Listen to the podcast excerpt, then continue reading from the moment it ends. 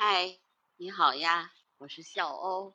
今天是二零二二年的六月二十八号，星期二。算上今天吧，上半年还有三天就要过去了。这上半年真的是一个多事之年啊，什么事情都有：战争、瘟疫、隔离、干旱、酷热、洪水，人为的天灾都集聚在这上半年了。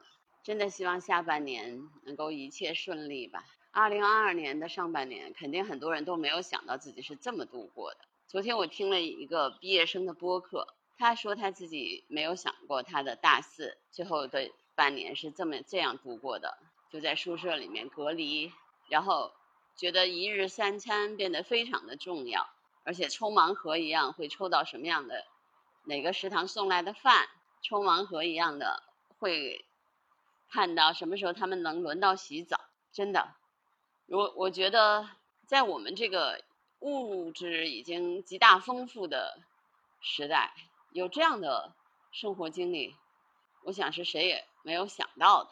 但是今年上半年，鸟儿还是依然的迁徙，对吧？依然的繁殖，它们应该是没有受到人类的这些战争、瘟疫的影响吧？我想，所以每天我看到它们。比如说这只山斑鸠，我已经连续两天看到它待在这个同样同一个枝条上面。它每天选择同样的地方，然后来梳理自己的羽毛，好像它刚醒了一样的感觉。自然，大自然还好，而且因为新冠疫情吧，有些地方人去的少了一些，所以对于生物多样性的发展可能还是有好处的。但人类推进的进程不会特别慢的。看着现在我们。占据了越来越多的树林，占据了越来越多的草地。现在非常阴。我早上之所以这么早要做播客的原因，就是因为马上就要下雨了。早上出来的时候其实就有一点雨，但后来晴了。但是你看这个积雨云还是比较厉害的啊，所以肯定是要下雨，只是什么时候下而已。我观察的三宝鸟现在还没有出现。昨天下午的时候，我看见它们两只都飞离了巢。我还有，我还是有点担心它们会不会弃巢。理论上来说不会，因为有三十八天的这种观察经历，我觉得它们不会弃这个巢。但是在没有持续观察呃之前，我也不敢说。你看这只三斑鸠现在这个姿态多好看呀！它真的是梳理了前面的羽毛，然后再梳理后面的羽毛。它是把尾部的那个，就是有那种油脂的地方，把那地方的油脂涂到了全身的羽毛上面。山斑鸠是一个非常爱干净的鸟。今天总体的温度不高，只有二十二到二十七度，但湿度很大。站在这一会儿，你就会觉得浑身都是潮的。能听见鸟儿的叫声吗？我有听到车声，也有鸟叫。早上在我的这个。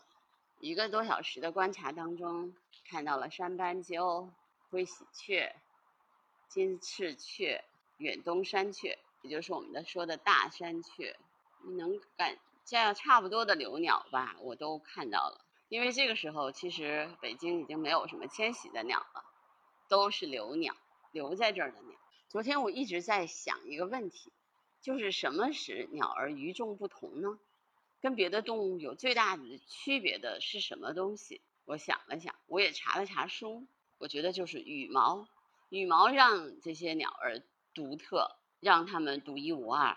因为是这个羽毛可以帮助鸟儿飞行，可以让它们保持温暖。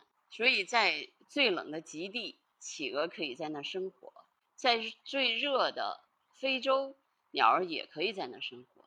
昨天我也在看。在跟朋友们讨论，世界上最大的鸟，目前为止是非洲的鸵鸟，它有一百三十公斤重。想想一百三十公斤，差不多两百六十斤重。最重的呢，有一百五十五公斤，那差不多就是三百斤。它来啦，它来了。七点十九分，那就会会会出来吗？三宝鸟依然没有弃巢哦。我昨天的担心。不，没有变成现实，它依然在巢。那只还没出来，它来啦，它来啦，今天很开心，还是看到了三宝鸟。昨天我一直在担心它弃了巢了，结果没有，这个巢依然是它的。看见它飞上去，觉得好开心。嘿，那只出来了，他们换了第一轮，没有问题的。哎呀，行了，我今天的这个观察真的又值了。我真的很担心，你知道吗？因为特别担心它气潮了。昨天因为两个都走掉了嘛。哎呀，开心开心开心！好，我们接着说鸵鸟吧，把鸵鸟说完。啊，鸵鸟最高你知道它有多高吗？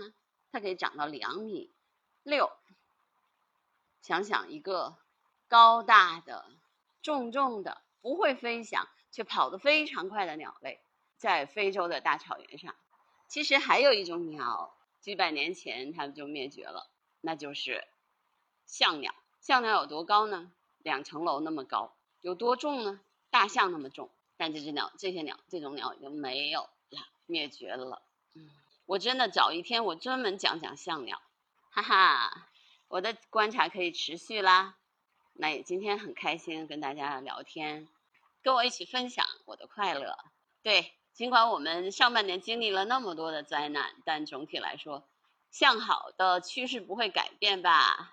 大自然依然给我们很多的欣慰，给我们很多的惊喜。如果你 emo 了，就去观鸟吧。好，那今天的播客就到这儿，拜拜。